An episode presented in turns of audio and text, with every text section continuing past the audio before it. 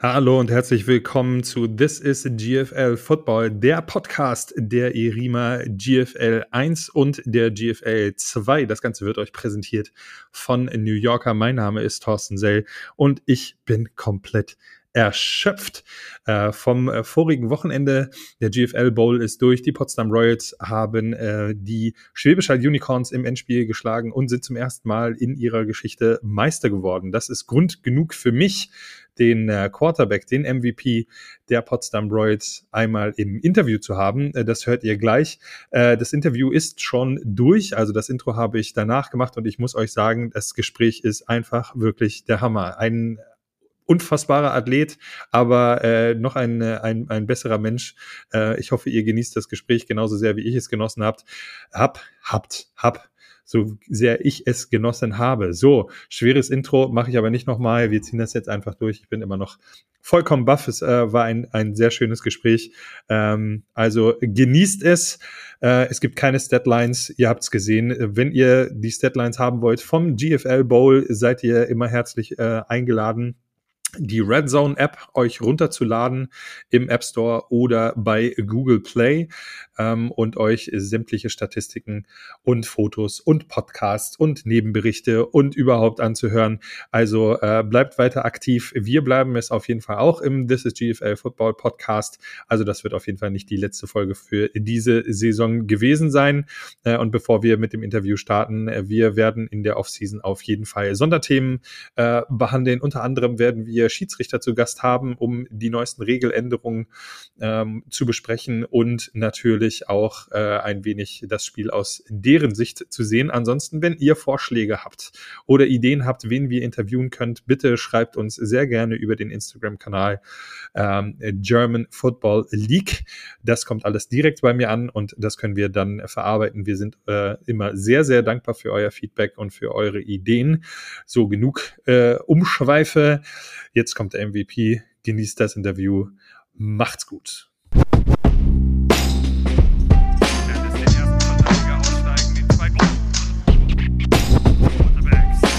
This is GFL Football.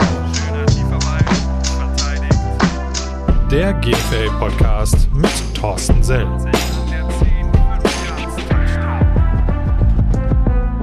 Meine Damen und Herren, ich weiß gar nicht, wie ich damit anfangen soll. Er ist MVP des äh, GFL Bowls. Äh, er ist GFL Bowl Champion. Er ist dafür verantwortlich, dass die Potsdam Royals über 60 Touchdowns äh, dieses Jahr machen konnten. Alleine er hat 60 Touchdowns äh, erzielt.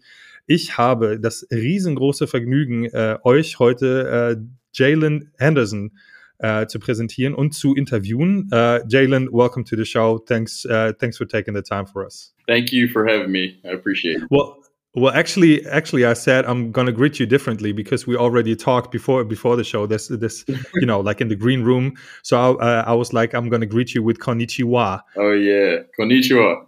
how's how's your Japanese? Um, it is a little rusty, but uh, I can still understand for the most part which is which is completely crazy. Uh, when I, when I looked you up and uh, when I when I uh, did my research, I was like, okay, uh, Boise State, fine. I don't I don't know how do you, how to handle blue turf for for the whole year. I don't know what what's what's that all about. We're going to talk uh, about that later.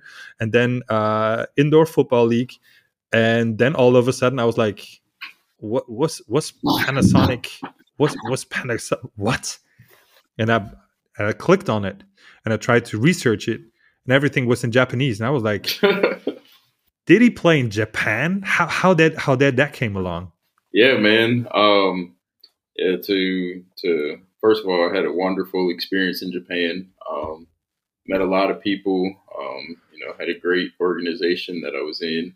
Um, but how it came about was really a one in a million um, I would say, opportunity. Um, whenever I was playing indoor league um, in Las Vegas, I had a buddy who I went to my first college with who actually lived in Las Vegas. Had he didn't play football or anything, he was just there training.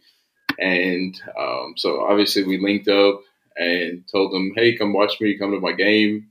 Comes to my game, um, and then he's like, "Hey, man, you should come play football in Japan." And I'm like, Japan. I'm not going to Japan, but I'm the starter here. We're four games into the season. Like, it's going great here. I'm not going to Japan right now. And he's like, bro, just give it a shot. and so, long story short, um, you know, got in contact with the coaches over there and, you know, felt like at the time being it was the best opportunity for myself. Um, and so that's the decision that I had to make. That, that's that's crazy. You uh, you've been born and raised in Texas. We we found that out. If you if you click on Wikipedia or whatever, you're gonna find that out real quick. But a, a kid from Texas uh, playing uh, playing ball in Japan and now in Germany. How wild is football been to your life, and uh, how good ha- has uh, football been so far for your life? Absolutely. Um, you know that's a great question. Um, a lot of times I sit back and I, you know, just sort of reminisce on, you know, where the game has taken me. Um, ever since yeah. I was, you know, five years old in full pads playing football to middle school to high school, um, and then in my in my collegiate and professional career, um, you know, I just realized that I went through um, a lot more learning mentally for the future than I would have ever imagined that the game taught me. Um, you know, definitely was a very big um, motivational factor for my life and helped transform me to who I am today. And so, um, you know, just super, super blessed where the game has taken me. And, you know, I'm excited to see, you know, what the future holds in store. It's it's crazy that you that you actually articulated it like that because for for me it it really sounds maybe maybe it's just because I'm, I'm I'm biased because I know that you played in Japan and that that I know what's what's the mental uh, stake right there, mm-hmm. but that that sounds like like a Buddhist kind of way to to to look at uh, at life and look at look at the look at the game of football. Mm-hmm. Would you agree on that? Um, so I mean, I would think I'm a very you know spiritual person, but the way how my mind is wired um, is very different than I would find the average person um, walking around, and it's solely due to the um, previous events in my life that have happened that have controlled the way how I think and the the perspective that I view um, a lot of tangible things on. I think the first time we really uh, got to talk was uh, right after the GFL Bowl. I, I, I, desperately tried to get you on the microphone. If you if you remembered, I, I, was I was looking for you. I was like even harassing you, like, "Hey man, we got to get you on camera. It's uh, for for German Football League." Um, but you didn't set me up you you were like you were like okay man i'm i'm, I'm there for you. Uh, i see you. I you know I, I, acknowledge you. I know what you're doing but i have a different i have a different task to do. And this was the moment where i realized what kind of person you are. We've never met. We've never talked. I just read about you. I just uh, um, uh, figured out uh, what, what, kind of player you are. Obviously with the accolades you you uh, you had with the with, within the league uh, but you you left me there because you wanted to uh, say thank you to each and every player of your opponent. I th- I thought that that that that was like that that was actually my my my first question. It was like, is that something special for you? Is that is that something you you uh, you nurture for yourself? Um, the the the respect for the game and the respect for the opponent because you you haven't left one out. Mm. I haven't seen you. I haven't seen you miss miss a, miss a person uh, of of um, the unicorns shaking shaking your hand and saying thank you. And I, I, thought that was impressive. Is that is that something that you really that you really uh, um, uh, thrive on, or that that makes you as a person proud of yourself? Uh, yeah, that's a great question as well. You know, for me, um, a lot of that happened in some of the ethics that I learned um, playing in Japan, and you know growing up and really maturing as a young man. Um, for for me, it's one of those things where you know I've been on the other side of the boat before. I've literally this same exact year I've lost in the championship and had to watch another team celebrate. Um, you know, and, and realize how hard that was to do that. And also, I mean, I know Schwäbisch Hall, they've got a great organization over there. It's not like those guys did not work hard. I knew that they worked hard, and so um, I felt like you know, for me, one, I didn't get a chance to shake their hands at the end of the game um, because I had to do interviews. But you know, for me, it was just a matter of you know running over there and letting them know, hey, man, you still worked hard. You know, although you guys came up short, you still put in the work. You still grinded, man. Like keep you guys heads up, and you know, thank you for bringing out an awesome crowd. Thank you for you know you guys working your butts off to give us a challenge in the in the championship. And so um, you know, that's something that I try to pride myself on is just really showing that respect um, because it, will always come back your way. So. Uh, for for me, it's uh, it, it, that that was super um, impressive because I, I really do understand uh, your your mindset on that because uh, sometimes those those little things said um, set champions apart from like great champions. Yeah. Not you know not to uh, uh, sugar your your behind, but uh, that was that was super impressive. If if if I have to if I have to mark something out uh, from that game, uh, th- that was that. I, I mean, stats. We don't. We, we don't have to talk about the stats. Yeah, you you welcome, man. That you you earned it. One MVP, uh, the championship itself and uh, the, the, the complete uh, respect for just uh, for just being a uh, a humble person. So uh, take us take us through the days of of uh, leading up to the championship, after the championship, and what happened after.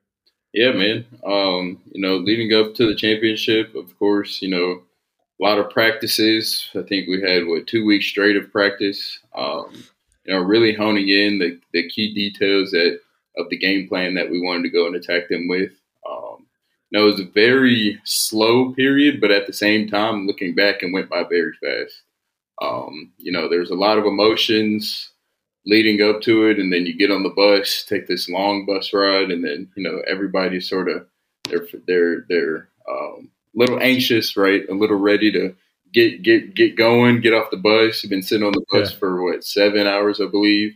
So everybody's uh, a little ready to get going, and then um, you know we do our walkthrough and get it going through, and then you know game day we pull up, we see the fans, um, and the a really special moment was in the hotel the night before the game. Um, we had a had a team meeting, and you know it was a chance for guys to stand up and really say their last word of like what this season really is meant to you what highlights that you have over the season. And, um, you know, a lot of what really was special is, I would say, about almost every single person on the team. It was open, open dialogue. Almost every single person on the team had something that they can highlight this past season of, you know, that something that was great.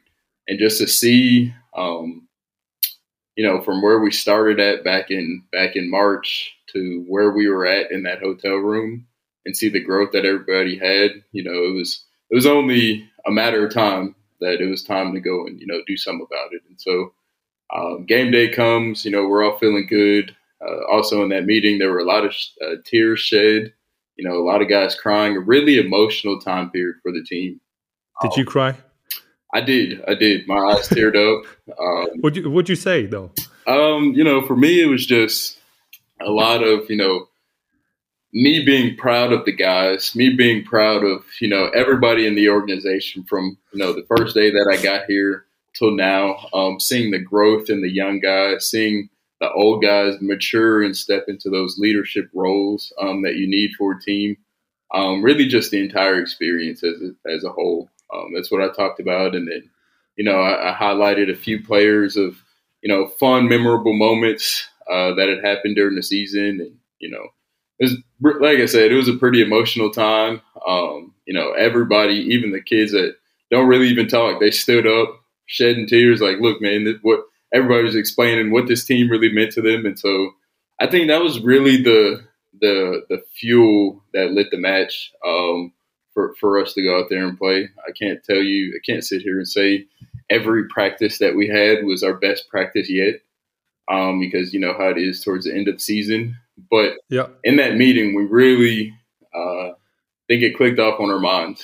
And, you know, from there on, woke up, the next day was game day. And, you know, from the, from the first kickoff, from the first drive going down and scoring, um, you know, I, I think our guys really, really had to, you know, come and play with a chip on their shoulder. So he came in, played the game. It was a lot of fun. Um, after the game, just enjoyed it the German way, and you know, the rest is history. so so so a lot of uh, a lot of beer was flowing. Um, Yes. I just I, I just yes, I just heard. I just heard uh, stories about uh, uh, that that um, I don't know what, what it was like club or something uh, uh, that you that you rented out. Okay. So uh, yeah. that that was uh, that will stay under uh, under disclosure right here. So we uh, th- to celebrate the German way. I, I, I like that. I like that phrase. I like that impression. So everybody knows what, what that what that means. Um, I, I totally I totally can understand uh, what what was leading up to it and how how it is in in that in that hotel room to really like get uh, get the emotional um, kick that you basically need to, or like you said, the the, the match uh, that uh, really uh, was lighting up the fire. Um, like take taking you back to to your earlier playing days, uh, playing football.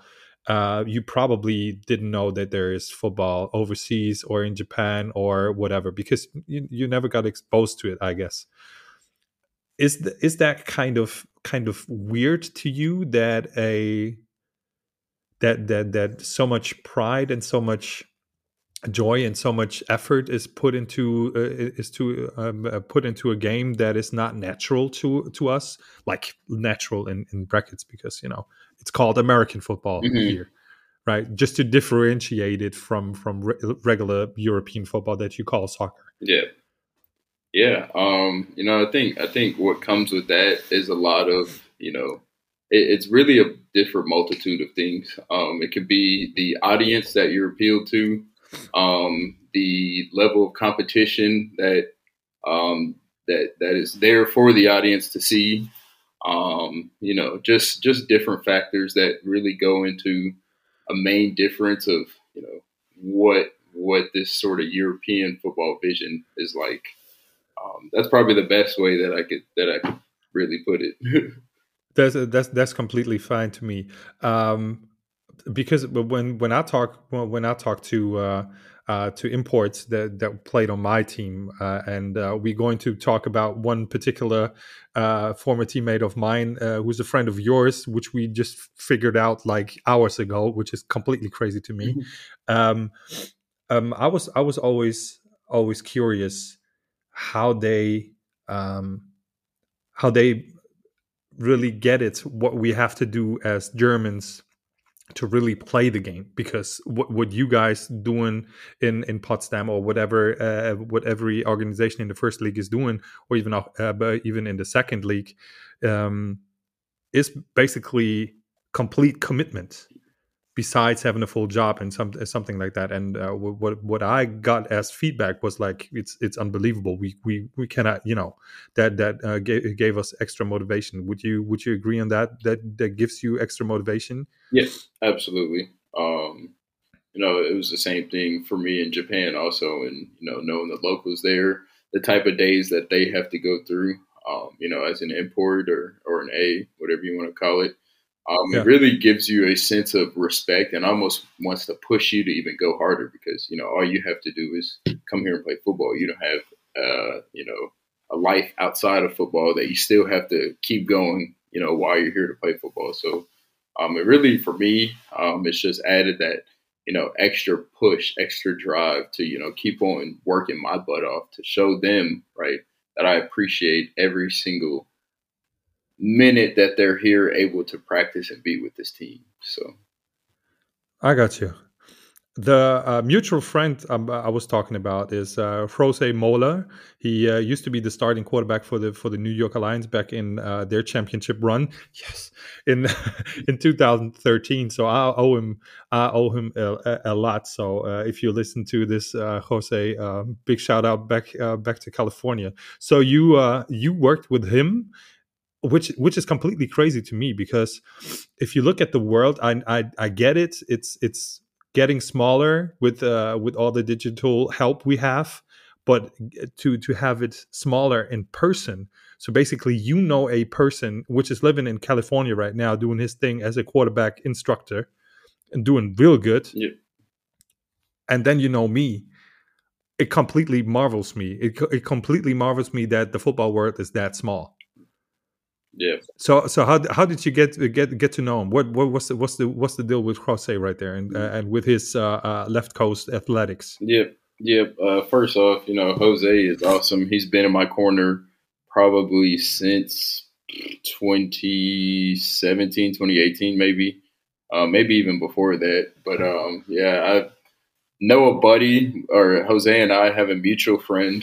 Um, and you know, his mutual friend used to throw camps, and Jose would show up to him, and I would always be like a featured uh, counselor for these camps. And you know, one day Jose sees me throwing, and you know, the rest is pretty much history. We we developed a relationship, and really like a big brother little brother uh, relationship. You know, I started looking up to him and seeing, you know, he's got a lot of knowledge. Um, you know, not only about football but about life as well.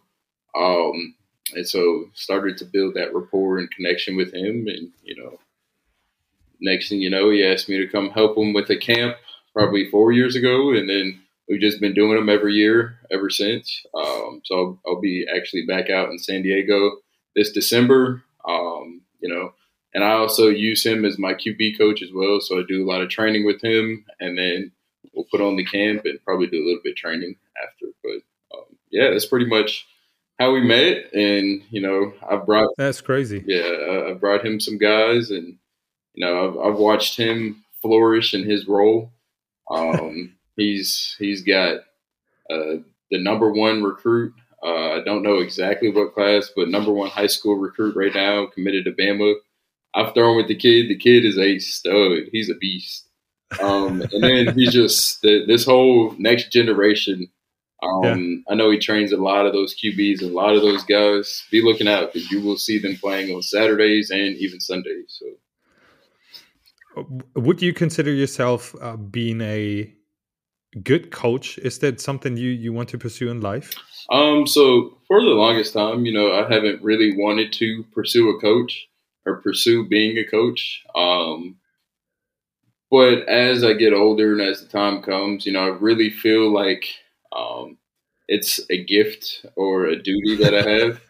a lot of yeah, a lot of the QBs on my team, I guess, um, you know, sort of just naturally look up to me for you know certain drills, just try to pick my brain, and yeah. um, you know they're not the only examples, but you know there's I, I've realized over time that you know people will listen to what I say um, just and I just only tell them stuff off of my experience that I wish I had somebody to tell me back then. I just give them yeah. that same feedback, um, you know. And I am still undecided on if I want to be a coach, but if anything, um, I would love to be like a QB coach or yeah, quarterback quarterback specialist, something in those in those range just uh, just from my perspective, uh, since we're we're we're talking now, and uh, we we uh, we chatted a little bit. So um, I, I think I think the, the the biggest reason or the the best part to be a good coach is uh, being authentic.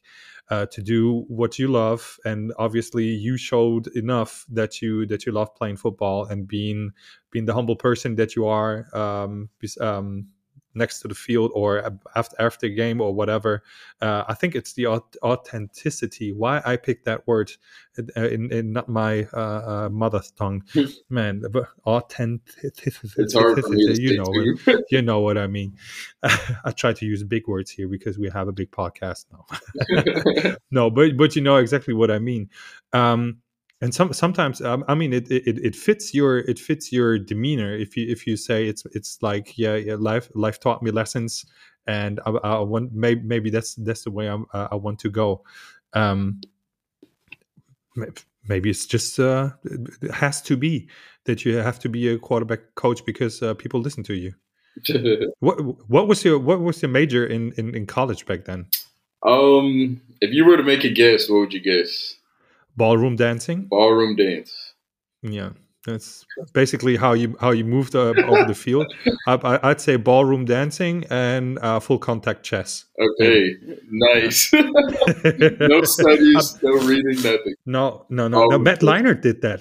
Matt leinart matt leinart um, Major back in in his days at UC was ballroom dancing. Ballroom you can, dancing. You can look had that up. That You awesome. can look that up. Brian Urlacher's uh, major was criminology, really, which is basically yeah. you know kind of I don't know. No, but but if I if I if I have to make a guess, I'd say math is some something something technical, some ma- mathematics. Okay. Um, Um, I like that. So I I'll hold you there. I'll hold you there. Uh, I was a finance major.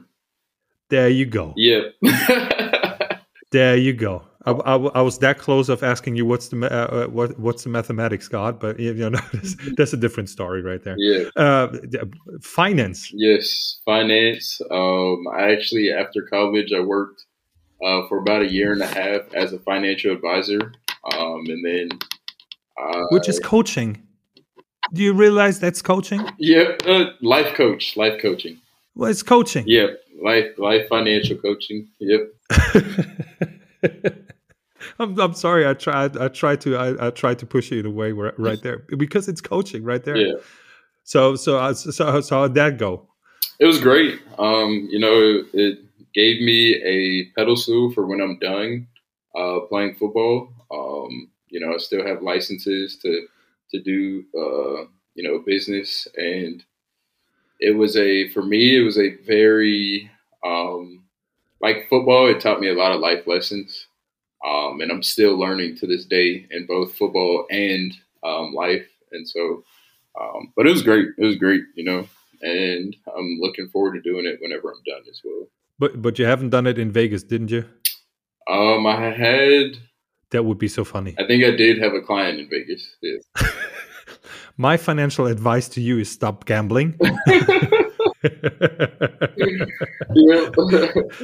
well, uh, well, there's a, there's this uh, there's this uh, simple mathematic um, rule uh, with earning money and uh, and finances. I, I got that from from Ti in, in one of his um, lyrics. He said, um, uh, "A hundred I earn, fifty I save," which is pretty. hmm I, I, I try to live off of that.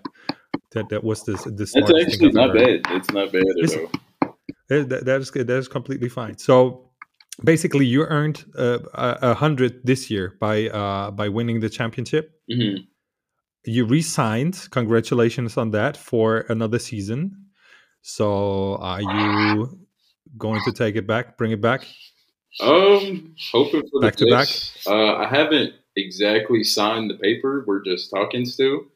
Oh, okay. Right. Because I, I just uh, read the newspapers. I'm I'm sorry. No, it's okay. was- It's okay. Um, Okay. But I mean, I think you know, with time, we'll see what happens. I definitely want to go back, but you, Yeah. you never know what happens in the off season.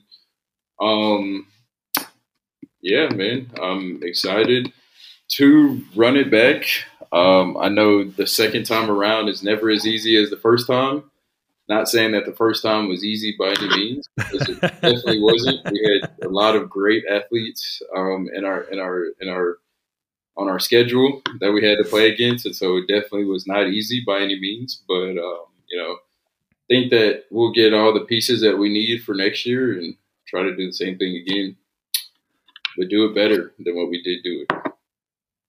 What what would be the the one thing that you would do better? I mean, you basically like like I said, over sixty touchdowns this year, uh, winning it all, uh, going off with, or uh, went up went um, out of the stadium with the VIP trophy. hmm So how can you top that? Um, well, you know, I think there's never, um, there's never, for me, there's never any complacency in life, right? You never can just sit at one spot. And even if we it. have won the championship, and you know, I did put up, uh, broke a lot of records for my organization, um, and you know, had had pretty good stats. I feel like there's always that you can get better. Um, you know, I want to try to aim for somewhere in the ballpark of, of, of those, but you know, not any different than any other season. I'm still striving to to to get better and you know see what else we can do. I get you. I get you. So, what's what's your life like beside football? Yeah. I mean, what you what what what uh, what's the the one thing that that makes you relax uh, or not think about football? Yeah, so for me, um, like to do a lot of outdoors sports. Um, so golf, snowboarding, fishing.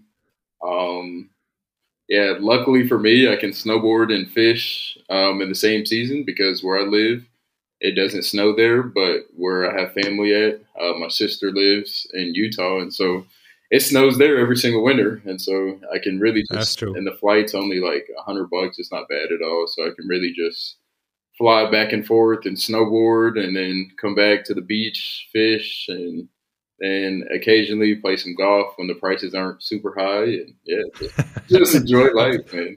Yeah, I, I I know the problem. I've, it's it's like I'm. Uh, I, I once saw this uh, this uh, this wonderful T-shirt. It's like I'm collecting money for green fee. So Very accurate. yeah, that's the that's that's the gol- golfer struggle right there. Yeah. But uh, but I, I I like that. I like that attitude. It's it, it's completely for me. It's it's always astounding how people that are so high functional and so high octane on the football field that they really just you know kick it back, just Mhm. relax, try to try to try to calm their their mind um, when it's not football season. Is is that transition? Does that transition uh, take you a long time from from uh, um, season ending to like me time and relaxing? Uh, not at all. Not at all. It probably starts um once the Two. clock hits zero. Okay, I'm relaxing. yeah, once the Right- clock hits zero, right after- right after I'm- I'm gone, I'm game, sorry. it's Yeah. from there on. It's complete relax. I like to give myself probably Yeah. like you know two weeks to recover and um, maybe a little bit longer. Um, what, what's important, you know, I, I see a lot of guys immediately after the season is over, they're already back in the off season and already grinding, and you know that's great for them. Um, me personally, I'm taking my time off and I'm relaxing, and you know, I know yeah, the time the time window that I have to really get myself ready and go for the season. Um, I like Yeah. to believe also it's like you just played an entire season, number one, and number two, it's like it's healthier for you to let your body rest and recover and take this mental break away from you know in the grind mode and into football for your longevity.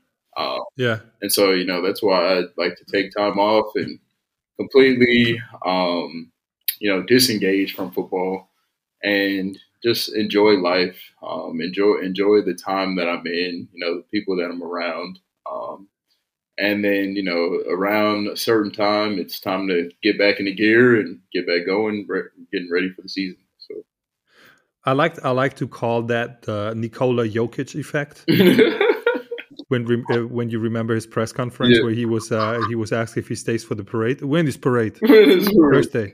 I, I cannot I cannot I cannot go. Yeah. I, I have to go home. that was that was so funny for me because because that's that's that's something like someone really reached the peak yeah.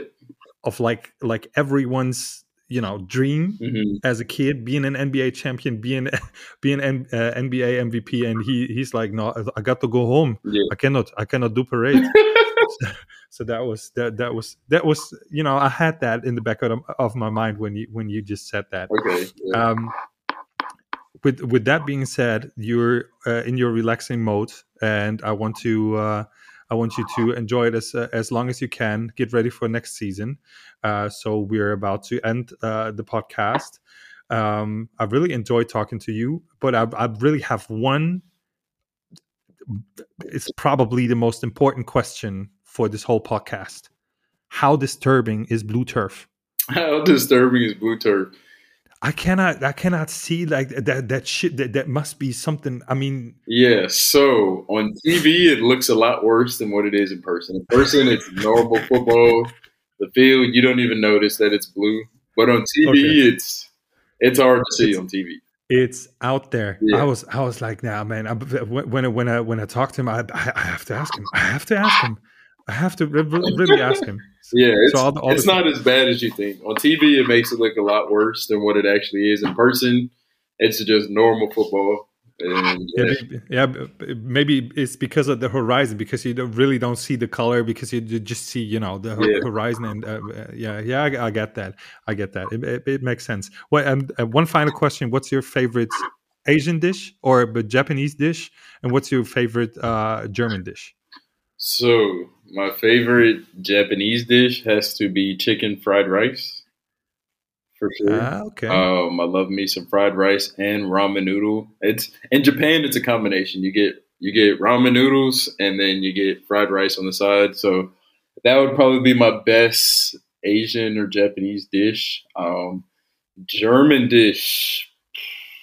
I would say. Did that really yeah. take you out there and, and, make you make you eat all the German stuff Yeah, that you, you saw on lot of- TV? I ate a lot of uh, brats. Brats. Yeah. that makes sense. Yeah, I mean, if you like that, that's a, that's a good. Well, I mean, I mean, we we also make some some good uh, brathähnchen, uh, so so Uh-huh. brat chicken. So, but but we don't have uh, uh, fried rice and noodles to it or or ramen to it. Yeah. But maybe uh, now now that everybody heard it, uh, if you if you want to do uh, Jaylon some good, just uh, give him some Yeah. some good advice where where to find good ramen, Yeah. good fried rice and chicken. Man, thanks uh, thanks for being on the show. It was a was a great pleasure. Uh, hope to see you next year in person.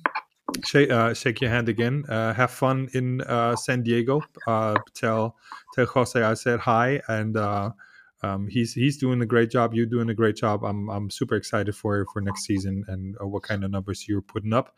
Sometimes you you can relax with with my home team, but you know that's that's just on the personal note right there. Jaylon, thank thank you so much for your time. Yeah. Is, is there anything you you you want to get across as last words Yeah, man. and tear up? just uh, just want to thank you again for bringing me on, and you know, um, I want to say thank you to the German Football League for um, you know just letting allowing me to play in in this division, and you know, the the country is absolutely amazing. Um, you know, just want to say thank you uh, on my behalf to everybody, and yeah, man, I look forward to seeing what's next. I like that. We take that. Thank you very much. Meine Damen und Herren, Jalen Henderson, ein, äh, nicht nur ein fantastischer Quarterback. Ähm, ich habe mich super gefreut über das Gespräch. Ich hoffe, ihr habt äh, das Interview auch sehr genossen. Wenn ihr nochmal hören wollt oder wenn ihr irgendwelche Fragen habt, dann versuchen wir ihn natürlich auch nochmal in die Show zu bringen. Äh, aber wir lassen den guten Mann jetzt in seine Offseason. Äh, vielen Dank fürs Reinhören. Ich bin raus. Der GFL Podcast mit Thorsten Sell.